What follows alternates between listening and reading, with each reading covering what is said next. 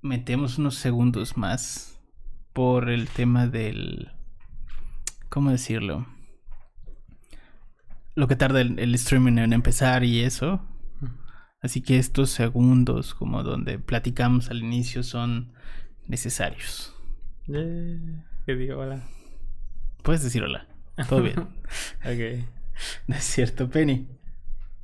Y alguien va a hacer pozole para el 15. Ah, güey, un pozole. un pozole. Ah, bueno, Y alguien se moche con el pozole si no se escucha. que manden pozole al... Send pozole tu aloja. Lo- pozole de la hoja, porfa, porque en mi casa creo que mi hermano lo va a hacer este año, no se le ha antojado. Mi casa no hace. lo necesito. En mi casa no hacen esa hueva. ¿En serio? Pero ni siquiera compran, ¿no? O sea, comprado sí, pero a mi papá no le gusta. No sí, le gusta. Es un ser No, inhumano. no. No le gusta el pozole. Ay, me encanta el pozole, güey. Ah, me encanta el pozole. no Me acuerdo que la primera vez que lo Me comí era así como de... Vamos a empezar, ¿no? Empezamos. Listos.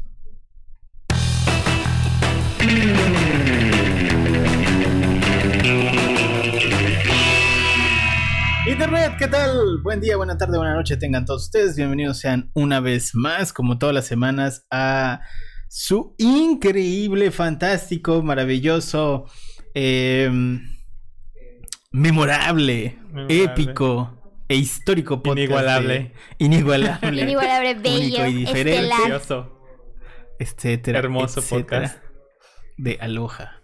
Gracias por eh, escucharnos, darnos un pedacito de sus dispositivos móviles, iPods, Zoom, Windows Phone y toda esa tecnología que seguramente todavía Sus tienen en sus Palm Treo. casas.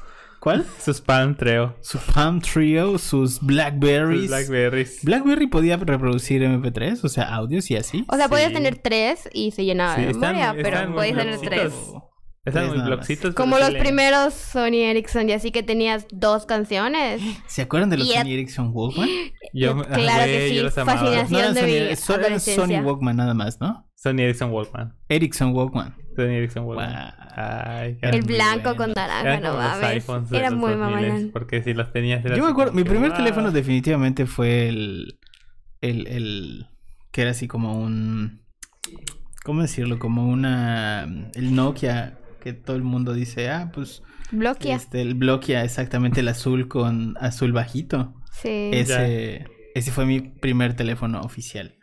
Y luego tuve uno que me gustaba mucho porque fue en el Inter, o sea, después del Bloquia tuve uno que era eh, de una pantalla como de alta definición, pero Alta todavía definición. no era eh, a color. Me- a mí me encanta cuando están así HD screen y así Exacto. toda pantalla toda pedorra. Ajá, no, no, no era, era pantalla X, pero todavía no era, era como un bubulubu. O sea que la pantalla era buena, pero todavía no había claro, no había contenido. color. Todavía no, no había coso a color. Pero bueno, empecemos. Hoy vamos a platicar de un tema que viene muy ad hoc igual a una conversación que tuvimos con un cliente esta semana que nos, nos dijo y nos juró que, te, que su equipo de...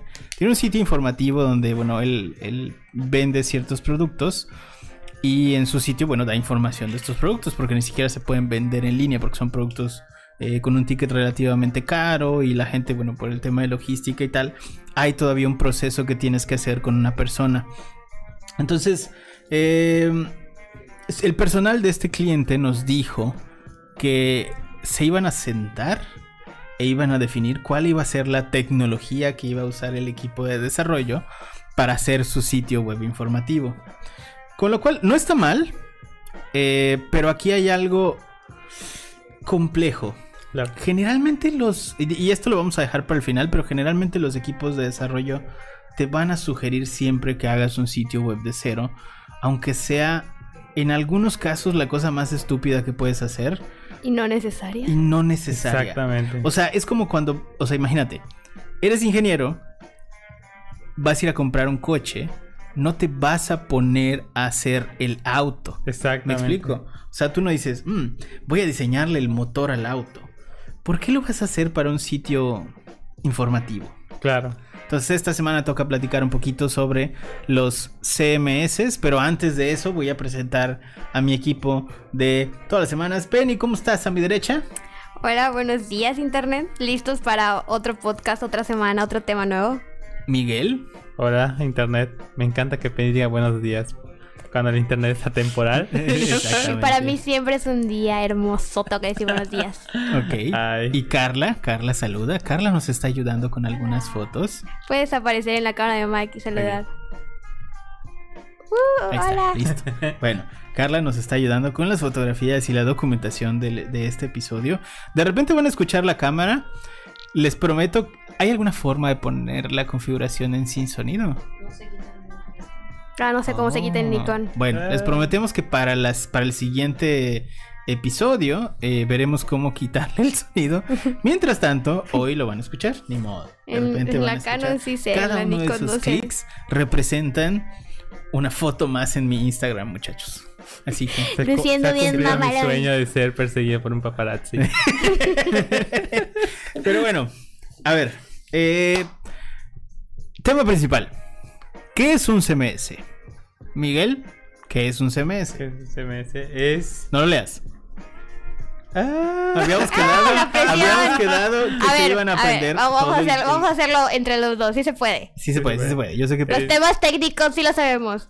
Eh, Este- un este CMS. para los que no trabajan en Aloha, el podcast es como el examen del equipo que tienen que presentar todos los sábados para saber que están avanzando Hacer un en examen su de libro educación eh, semanal nerdil de agencia de estrategia digital. Obviamente Miguel pues hace pay per click y Penny hace eh, SEO y marketing de contenidos, pero es muy importante que sepan estos temas. Así que muchachos, ¿qué es un CMS? Un CMS es un sistema de gestión de contenidos y como su nombre los dice, nos permite ¿Cómo, administrar cómo- qué- ¿Cuál es su nombre? Eso es, hay que decirlo. Content el Management Content System. Management System. Content Management System. Ok. O un sistema de gestión de contenidos. Ok, ok. Para los que les gusta el nombre en español. Ok, Sí. ok. Y pues eh, la función del CMS es eh, ser el gestor de todos los recursos de nuestro sitio web. Que de, ahí en un CMS eh, podemos albergar diversas cosas, como viene siendo tanto lo básico como es eh, texto, hasta cosas más avanzadas como archivos, documentos, videos, etcétera, ¿no? Que todos estos elementos que le van a dar forma a nuestro sitio web. De hecho, desde un CMS podemos desarrollar en sí el sitio web, ¿no? Como tú comentas, si bien hay una solución, es posible crear un sitio web desde, desde cero con, con código. Los CMS eh, optimizan esas tareas, ¿no? Cuando, cuando, te puedes crear, no sé, un sitio web desde cero. Este es un caso, ¿no? Eh, a manera de ejemplo, no quiero decir que ese sea la duración siempre.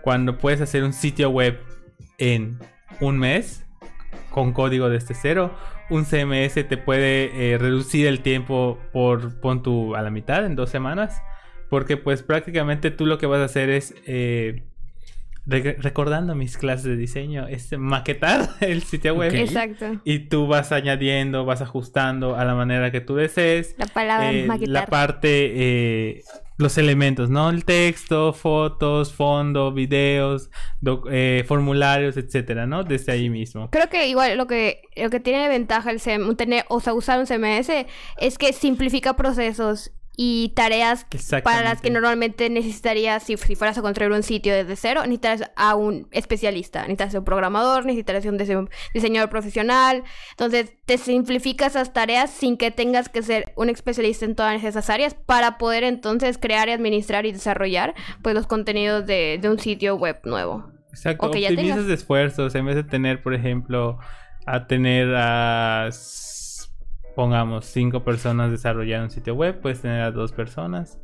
Que eh, estén generando que contenido. estén generando el contenido y pon tú que tengas algún desarrollador web que supervise, ¿no? Que esté optimizado el sitio y todas esas cuestiones ya más técnicas. Ok, ok. Entonces, a grandes rasgos, el CMS es el sistema que te permite manejar información con cierta estructura que va a ir contenida, por ejemplo, en un sitio web. ¿no? Exactamente. Porque también puede ser un CMS para un foro, puedes tener un Para un CMS para un e-commerce y demás. Exactamente. Entonces, técnicamente es un manejador de datos para que tú tengas cierta estructura de cómo publicar estos datos en, en un sitio web, ¿no? Exactamente. Sí, exacto. Buenísimo. Ok. Bueno, dicho eso, cuéntame un poquito, Penny, de la historia de los CMS. Oh, no. Sin leer. ¿Por Sí. qué preguntas a la persona que no hizo Cuéntame esa parte de investigación? Sin voz. Sin voz. Con, Con el lenguaje. de señas, sí. Bueno, yo la parte como que ya la entré más a fondo es cuando ya se popularizó, pero empezando desde los cimientos estamos hablando de que se ha desarrollado diferentes tendencias antes de llegar a lo que conocemos hoy como un CMS. Eh, nos remontamos, por ejemplo, hasta 1989, cuando empezaron las bases de que era HTML, lo que era ya lo que conocemos como la World Wide Web, y se estaban desarrollando los primeros tipos de contenido que antes era solamente texto. Antes de que tuviéramos más en forma lo que conocemos como pues un sitio web. Ok, An- claro, porque, vaya, hubo un punto donde, de- donde Internet era aburrido y era solo para nerds. Era extremadamente era plano y era un muy de nicho porque solo podías entrar y encontrar contenido textual y muy específico y más que nada pues gente que entendía el, el lenguaje de programación y entendía el lenguaje más avanzado en el que estaba el internet. Era la única persona que podía acceder a él realmente y moverse dentro de la red. Entonces tenías que prácticamente ser un ingeniero, un desarrollador, programador o... para poder hacer alguna incurs- incursión en internet, ¿no? O sea, Exacto. no era como tan fácil. Entonces empiezan a surgir estos eh, sitios, estos portales y estos softwares que empiezan a democratizar el uso de internet y la forma en la que la gente interactuaba y generaba contenidos para, para el mismo.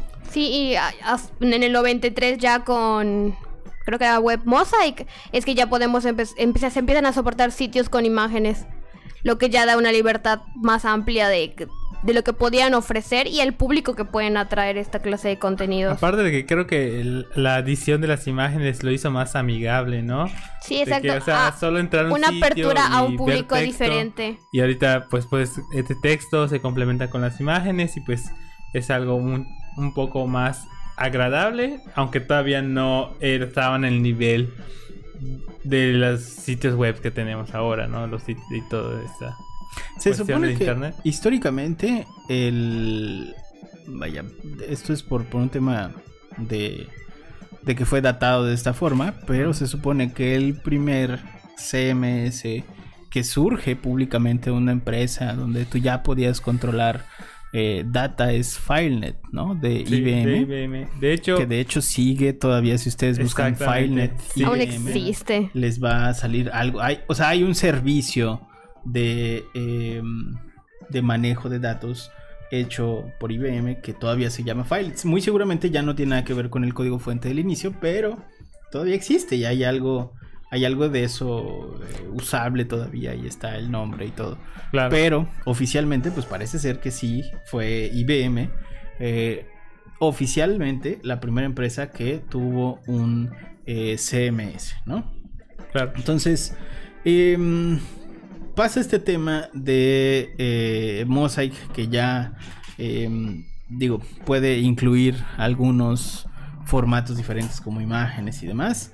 Y, bueno, en el En 96, el 96 ya Internet Explorer. Internet Explorer, claro que era el, el- de los navegadores más utilizados porque venía con el propio sistema operativo. Que pues, imagínate Internet Explorer, o sea, algo que estamos dejando atrás prácticamente Pero sí, ya. Hace poquito ya, Ya- Microsoft ya anunció lo dejamos atrás de que lo van a ya cerrar. fin del soporte. Pero en ese momento fue el primer navegador, o sea, en el 96, que empezó a soportar el lenguaje CSS, y las hojas de estilo y ya un contenido mucho más avanzado. Sí, que prácticamente, bueno, el lenguaje de las hojas de estilo, que es CSS, te permite darle formato a tu sitio web de una manera más estructurada, por decirlo de alguna forma, y eh, compleja. O sea, le añade complejidad a lo que un eh, programador puede eh, maquetar en un sitio web. ¿no? Creo que eso empieza a definir cómo va a ser la experiencia de usuario. Claro. en un sitio web, o sea, desde este momento en que claro. puedes empezar a ofrecer una personalización mucho más amplia con las hojas de estilo, se empiezan los cimientos igual de lo que sería lo que se puede ofrecer un- una experiencia de usuario. Y ya dependiendo de lo que podía hacer el programador con estas nuevas funciones, qué tan atractivo podía ser su sitio ya con estas nuevas herramientas que tenía a su alcance.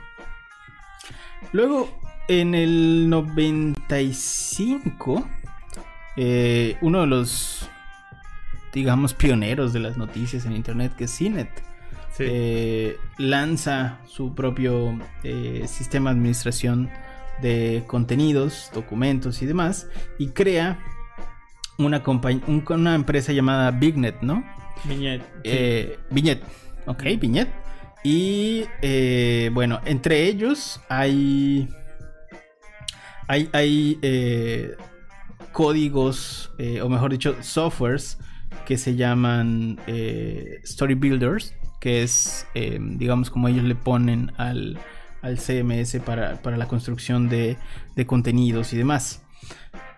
Y luego, para los más viejitos que seguramente se acuerdan, eh, una empresa eh, llamada GeoCities o GeoCities empieza a democratizar Ah, lo que es eh, el uso de todos estos de todos estos Es cuando empieza toda esta parte de la, la gente empieza a crear sus propios sitios web y hablan de Aquí casi es todo donde- lo que lo y que aquí es desean, donde ¿no? viene la, la- la historia, ¿no? Porque GeoCities, como lo llamamos nosotros en Latinoamérica, GeoCities te permitía, al ser un usuario cualquiera de Internet, contribuir con la propia construcción de lo que es Internet actualmente. O sea, te permitía eh, tener un, sitio propio donde podías contar historias, donde podías subir información que te interesara, donde podías hacer una intervención a lo que existe en, en Internet. Y no solo eso, sino que además era gratuito. O sea, sí tenía una, una versión de paga en su punto, pero era gratuito. Y eso le permitía desde las amas de casa hasta cualquier estudiante generar un sitio web propio. Y bueno, eh, GeoCities da eh, pie y digamos que es como el papá de muchos de estos sitios laicos, GeoCities, eh, los sitios de MCN y demás, que se empiezan a popularizar y sale un y, y surge un fenómeno que va muy de la mano con los CMS, que es los blogs, Sí, Ser blogger. ser blogger. exacto. Cuando en los 2000 era el internet cool y Era- generar contenidos era que, era, eh, que puedo decir, los bloggers eran como, son como los tataratatarabuelos de los influencers o algo de así. los youtubers, de los, Los influencers. youtubers. Sí, son los tatarabuelos, o sea, los primeros creadores de contenido del internet cuando, cuando Sí. no era realmente audiovisual, era textual. Fíjate que los primeros generadores de contenido de internet eran en foros, más que, más Sí. que en bloggers. Ay, los foros. Y luego de foros pasan, pasan a los blogs. Lo que pasa es que los, los, los foros, al final de cuentas, también se manejaban en, en algunos con CMS. eh, pero los foros te permitían en- agrupar a personas en una temática específica. Sí, o sea, y podías desarrollar una comunidad. Sí. Exactamente, y podías generar contenidos a raíz de eso. Si bien sí tenías la opción de, vaya, publicar cosas relacionadas a lo que te gusta, porque todo se, también se englobaba en un perfil tuyo, no era propiamente tuyo. Sí creo que es la diferencia. O sea, el foro te permitía hablar de un tema y publicar contenido y crear contenido, pero dentro de los parámetros de un sitio. Y aparte había... La diferencia creo que también que tenía de positivo era el, el sentido de comunidad. Y ya con los blogs era tu sitio y tú decidías que sí aparece, que no el control aparece. de lo que querías publicar, que querías comunicar a internet, ¿no? Exactamente. Ahora, nacen los blogs y empiezan a salir todos estos grandes nombres, ¿no? Como eh, Blogspot, como eh, LiveJournal, como... Blogspot todavía existe, ¿verdad? Blogspot Sí. todavía existe, Google. LiveJournal todavía existe.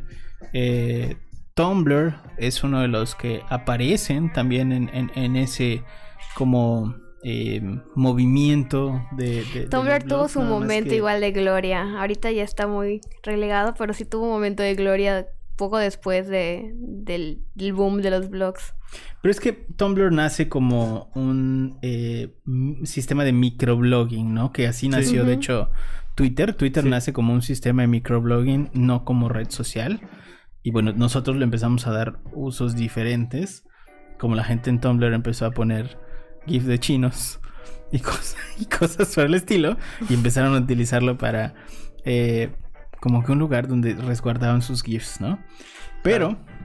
Sí, Fuera de Tumblr eso. es 90% GIFs de K-pop ahora. Y Ahora. De anime. Siento que en parte. Tuvo una época donde era muy de nicho de, de como de la comunidad emo y, y toda esa parte. Y que siento que ahora tiene, o es lo que me sugiere Tumblr cuando entro, mucho contenido de, de GIFs y igual de nicho. Como de esa parte de, de otakus y K-pop. Que me encanta. Me puedo perder ahí horas. Ok, Sí. entonces nacen estos, estos eh, grandes nombres. eh, se genera todo el boom que muy seguramente ya conocen, que es el tema de la blogosfera. eh, nacen la, la figura de los blogstars, que era, bueno, gente que escribía en estos CMS. ¿Fuiste blogstar, eh, Sanshiro? Y la gente... Sí tuve blog mucho tiempo, de hecho, pero no sé si pudiera decir, ah, fui blogstar. Pero eh, pues estos sistemas, eh, los propios CMS, se hacen cada vez más complejos y empiezan a vincularse con otras tecnologías, por ejemplo, eh, los canales RSS que facilitaban y de hecho todavía facilitan el consumo de estos, de, de estos lugares, porque tú tenías, por ejemplo, un lector de RSS que conectabas con los blogs que leías o los CMS que leías y podías consumir la información que iban publicando Claro. sin tener que salir de un lugar. Y tú digamos que curabas como tu periódico, por así decirlo. Eh, pero bueno, nacen todos estos grandes nombres y sale el que probablemente al día de hoy es uno de los más conocidos y seguramente... Bueno, hay, hay estadísticas que dicen que más del 45% del Internet está construido con esto, ¿no? Que es Sí, WordPress. WordPress. WordPress WordPress. fue de los primeros CMS en ser total y completamente open source. Esto quiere decir que tú puedes ir al portal de WordPress, eh, descargar eh, una, digamos, una el código fuente de WordPress, instalarlo en tu servidor y tener pues prácticamente un eh, sistema de administración de contenidos gratuito. gratuito Sí. tuyo. ¿Cómo se mantiene WordPress? Bueno, WordPress se mantiene porque también tiene la versión de Versión de WordPress.com donde tú entras, pagas por tener eh, tu CM, bueno, tu una- un cachito del servidor de WordPress ya instalado en su propio servidor y tu dominio y todo esto. Y también porque tienen un marketplace de plugins que ahora, bueno, algunos se cobran, ¿no? De hecho, Sí. Y templates y todo eso. Ajá, De incluso hecho, puedes comprar que- plantillas específicas que ya se liguen a, a ¿cómo se llama? Plugins y ya tienen precios fijos. sí. Y de hecho, es de las plantillas y los plugins fueron de las cosas que hicieron más populares a, a WordPress cuando sale el boom de los de los CMS open source. Porque no necesitabas ser, bueno, como hasta ahora no necesitas ser un desarrollador web o conocer código HTML o CSS para desarrollar tu sitio web, sino que puedes, como es una interfaz gráfica, es una manera más sencilla de hacerlo, ¿no? Sí, totalmente. De hecho, el, el hecho de que estuvieran abiertos de esa forma, porque al final eh, mucha esta cultura, ¿no? De, detrás de el hacer el software open source y tal, eh, hace también que los propios usuarios digan, bueno, no voy a eh, desarrollar este plugin solo para mi sitio, sino que lo hago para mi sitio, pero pues estoy viendo que es útil, no sé, algo como un carrito de compras y lo puedo publicar y además puedo generar eh, un dinero extra, ¿no? Entonces Claro. esta, esta propia cultura como de, de el siempre compartir y generar tus proyectos que cualquiera pueda acceder a ellos y tal, era eh, pues digamos el, el estandarte de WordPress eh, desde que nació. Entonces se populariza mucho, digo no es el único, pero ahorita vamos a hablar de los otros Claro. se populariza bastante al grado de que ahora sí, el 45% del Internet está construido en eso. Y, la verdad es que ha tenido sus altibajos. O sea, yo, honestamente, em, si un cliente me dice, oye, necesito un sitio web y el cliente está generando, o sea, está facturando puntos más de eh, medio millón de pesos, no vale la pena que estés utilizando un CMS que utiliza el 45% del Internet. Ahí sí valdría la pena tener algo eh, o un software as a service en la nube o desarrollar algo tuyo. ¿Por qué no WordPress? Porque de repente eh, han tenido ataques de exploits día 1 y eso, si buscan un poquito la historia de los exploits de WordPress, prácticamente hace que peligre el 45% del Internet, porque no todos, eh, no todos los, desarrolladores que te montan un sitio de WordPress, em, la mayoría de hecho no, no se sientan a revisar las, las, cuestiones ya más de seguridad y demás. Eh, WordPress, si bien es seguro hasta cierto punto, hay cosas que todavía necesitas a un sysadmin para que eh, bloquee algunos puertos, para que eh, te genere estándares de seguridad diferentes, etcétera, etcétera. ¿no? Pero bueno, ese es punto y aparte. Entonces sale WordPress y bueno, aparecen otros como Joomla, como Magento, eh, etcétera, etcétera. Que, como Ghost, por ejemplo, que es uno de los nuevos. que, que prácticamente te sirven para lo mismo, ¿no? Son sistemas de administración de contenidos que te permiten generación de sitios web donde tú puedes administrar la información sin ser un programador. Claro.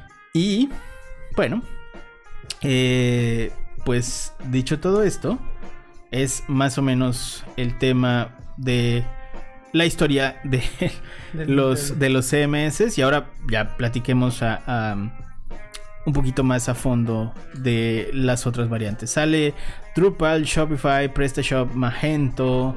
Eh, es que hasta cierto punto creo que podemos dividir como que en dos el concepto de CMS, como que los que tienen una orientación más para blog o informativa y hay unos que tienen una orientación siento que es más para e-commerce. Exacto. Claro. Exactamente. Que está pensado más para o sea, esos meses para esos procesos de compra. Y también podríamos decir que hay una versión de todos estos que funciona en la nube. Y bueno, definamos. Los que puedes instalar en tu servidor, que pueden ser Joomla, Drupal, eh, PrestaShop, eh, WordPress, por ejemplo. Esos los bajas eh, y los instalas en tu propio servidor. Y los que funcionan como software as a service, que pudiera ser Webflow, que es el que utilizamos nosotros. Wix, Shopify, eh, Squarespace. Em, ah, Squarespace.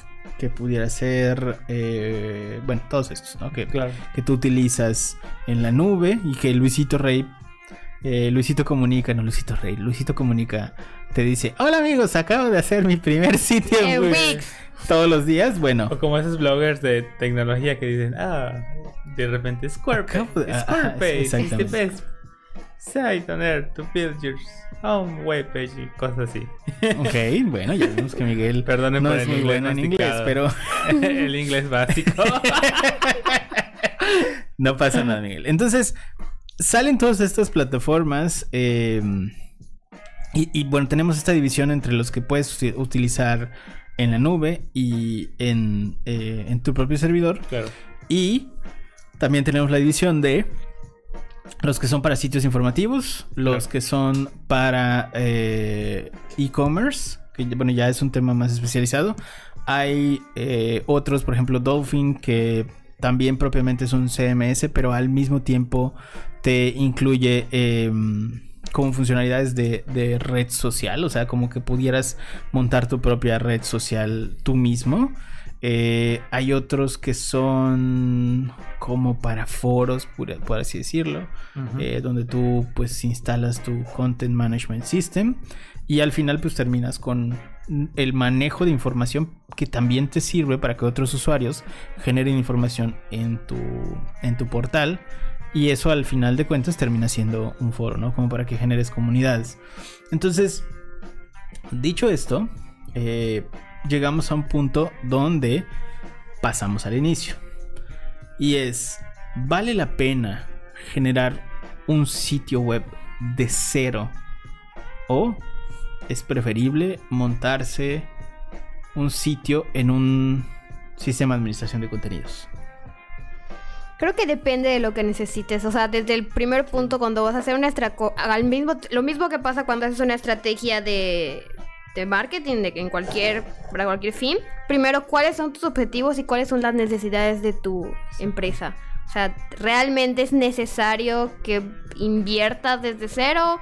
¿Puedes trabajar bien con un CMS? O sea, ¿qué vas a hacer? ¿Vas a hacer un e-commerce? ¿Vas a hacer un sitio nada más para tener presencia porque tu empresa tal vez es más no es tan digital, o sea, desde ahí es qué necesita tu negocio y qué te puede ofrecer desde crear desde cero o utilizar un CMS. Entonces, un CMS sabes que, como mencionaba al principio Mike, tienes un tiempo más corto de, de desarrollo. Exacto. O sea, te van a te pueden trabajar y crear un sitio incluso en una semana a diferencia desde cero, estamos hablando de un proceso mucho más tardado y más caro. Claro. Obviamente desde ahí es más caro. Yo creo que 100%, si es orientado 100% al sector empresarial, sí debería ser eh, en un CMS. Por esa cuestión de tiempos, de optimización, de eh, que no puedes obtener. O sea, no digo que, que hacer tu, tu página desde cero esté mal, pero para un negocio, eh, una empresa que necesita eh, ofrecer la información a la mano, a tiempo, optimizado, con automatizaciones, por ejemplo, ¿no? Sí es eh, mucho mejor, desde mi punto de vista, un CMS. O sea, es una inversión segura que pues al final está orientada a darte resultados optimizados a tu negocio. Yo creo que también hay un factor acá que es que lo mencionaste, pero hay que hacer hincapié en eso, y tú también lo dijiste, que es qué tan rápido necesitas iterar en tu sitio web. Exacto. Si necesitas un sitio web que se actualice en putizas y muy muy rápido, o sea, súper, súper rápido, porque quieres optimizarlo para conversión, quieres eh, trabajar el SEO y demás, y necesitas evolucionarlo muy, muy rápido, es decir, no, este, esta cabecera, por ejemplo, no le dieron clic al botón, necesito cambiarlo tal y tal va a ser más tardado con un desarrollador haciéndolo de cero, codificando tus cambios de cero a utilizando un CMS. Ojo, no estoy diciendo que necesariamente tengan que ser así, porque igual eh, puedes utilizar un framework, pero en la mayoría de los casos es un poco más rápido si utilizas un CMS. Ese es uno. Dos, si tu sitio web es meramente informativo y Em, no tienes como tanta necesidad de, hacerle tantos ajustes y demás. Y, supongamos, va, y lo necesitas rápido, o sea, necesitas que salga rápido. También vale la pena tener un CMS. Si es informativo y no quieres que salga, por ejemplo, eh, puedes esperar dos, tres meses para que salga. Bueno, desarrollalo de cero. Pero si necesitas que, que aparezca rápido, no, no, no hay forma.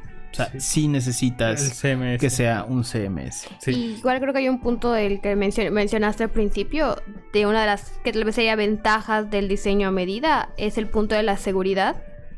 O sea, ¿qué tantos datos personales vas a manejar? O sea, por ejemplo, si es un sitio informativo, posiblemente lo más que vas a recibir, vas a manejar en landing page son cuestionarios con datos generales, como su correo. Pero si tu sitio tiene otro propósito y vas a manejar información delicada y necesitas que se desarrolle, aunque existen tal vez plugins al respecto, eso puede alentar igual tu página. Pero si necesitas que se desarrolle un sistema de seguridad muy específico, porque vas a manejar datos muy delicados por la naturaleza de tu página. Tal vez el diseño a medida es lo que necesitas para que se puedan enfocar los desarrolladores en brindar como que los mejores puntos y evitar que esa información se fuera a filtrar. Que, vamos también a la parte ahí donde es cuánta complejidad necesitas en tu sitio. Una cosa es que sea informativo y la otra cosa es que sea em, que sea utilitario. ¿no? O sea, que tengas, eh, por ejemplo, una aplicación donde entro y me calcule el peso y le genero una dieta y no sé qué. Bueno, eso ahí lo tienes que hacer a fuerzas, a la medida. si es muy, muy específico. Si es un cotizador de seguros, eh, si es... la em, página de un banco. La página de un banco, por ejemplo, donde tienes un sistema de registro y tal. Ese tipo de portales definitivamente lo más recomendable es que se trabaje desde cero. ¿Por qué? Porque ahí necesitas tener el control total del proceso que va a estar llevando tus usuarios y tienes que saber cómo se está almacenando la información, que es la parte de seguridad que mencionas. Claro. Si es informativo, de verdad, no se metan, salvo. eh, salvo que estén facturando así miles de millones de pesos y, y tengan un equipo de desarrollo y el equipo de desarrollo eh, quiera hacer algo por el estilo por X o Y motivo, ¿no? O sea, que ustedes quieran invertir en un sistema de desarrollo, pero la verdad es que si es informativo no vale la pena eh, Hacer esa inversión cuando tienes ya sistemas desarrollados que te pueden facilitar la vida, que tienen muchas más ventajas que hacerlo de que cero. son realmente sencillos y aparte creo que hay muchas personas que dicen creen que tal vez con un CMS no hay una capacidad de personalización pero realmente Claro. hay CMS por ejemplo Webflow que sí te abre las posibilidades de diseño y de aportar esa, ese aspecto visual y no se va a ver como una plantilla o sea realmente puedes Lo trabajarlo para que se, que se vea bien pero que no vas a hacer una inversión al nivel de empezar un diseño desde cero. Exactamente. Ahora, em, dicho eso, WordPress versus Webflow, que es algo que siempre nos preguntan. Em, y bueno, y acá sí les voy a dar la respuesta rápida.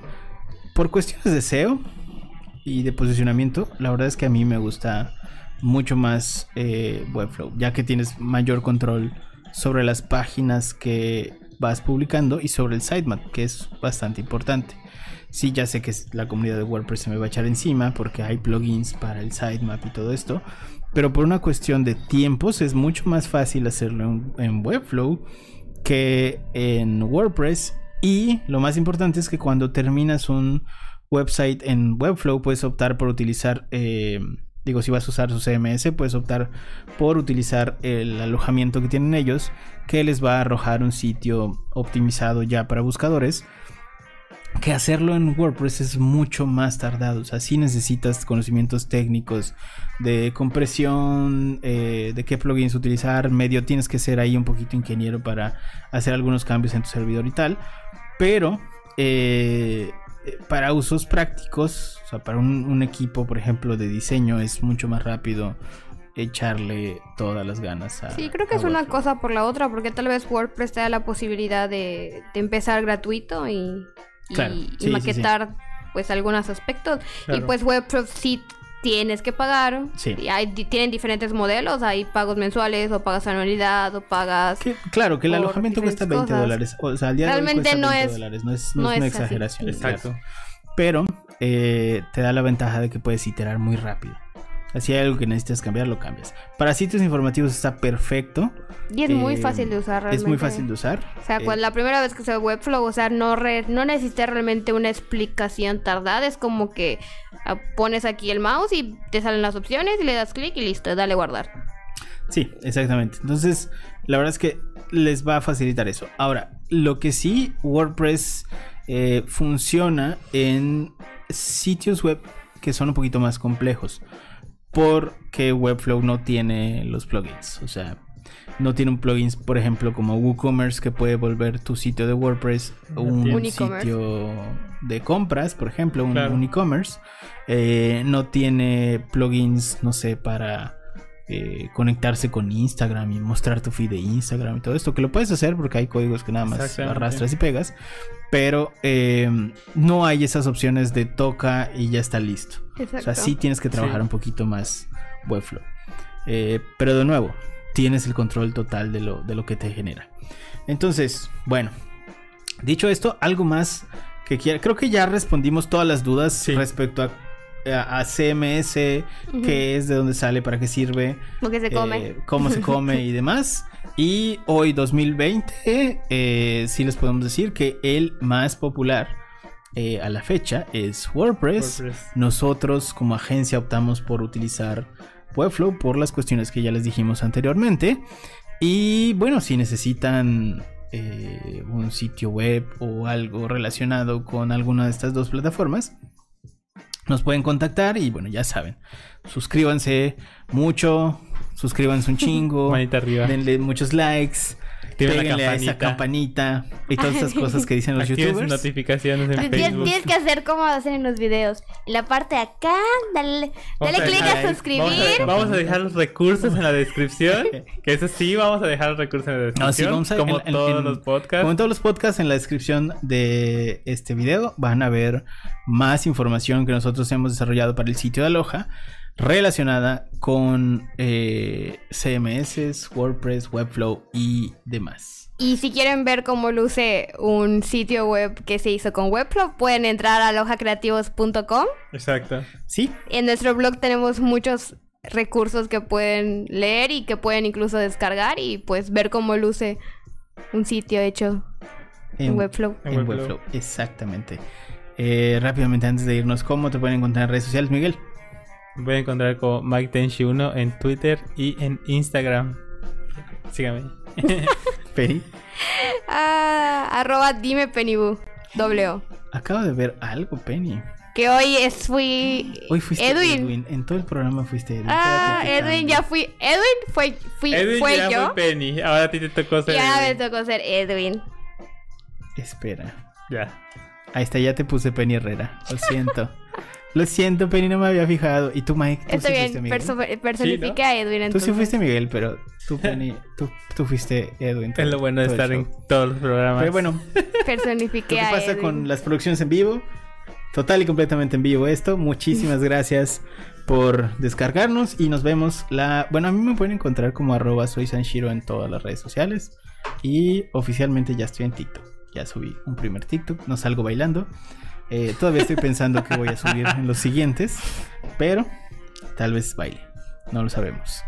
Eh, la, la próxima semana vamos a tener un show de... ¿De qué es? ¿Se acuerdan? Creo que la próxima semana tenemos. No sé si SEO.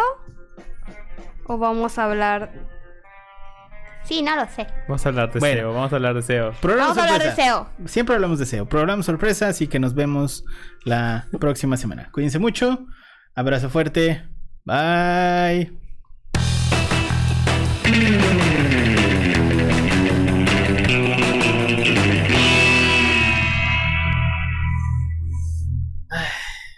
Pues salió.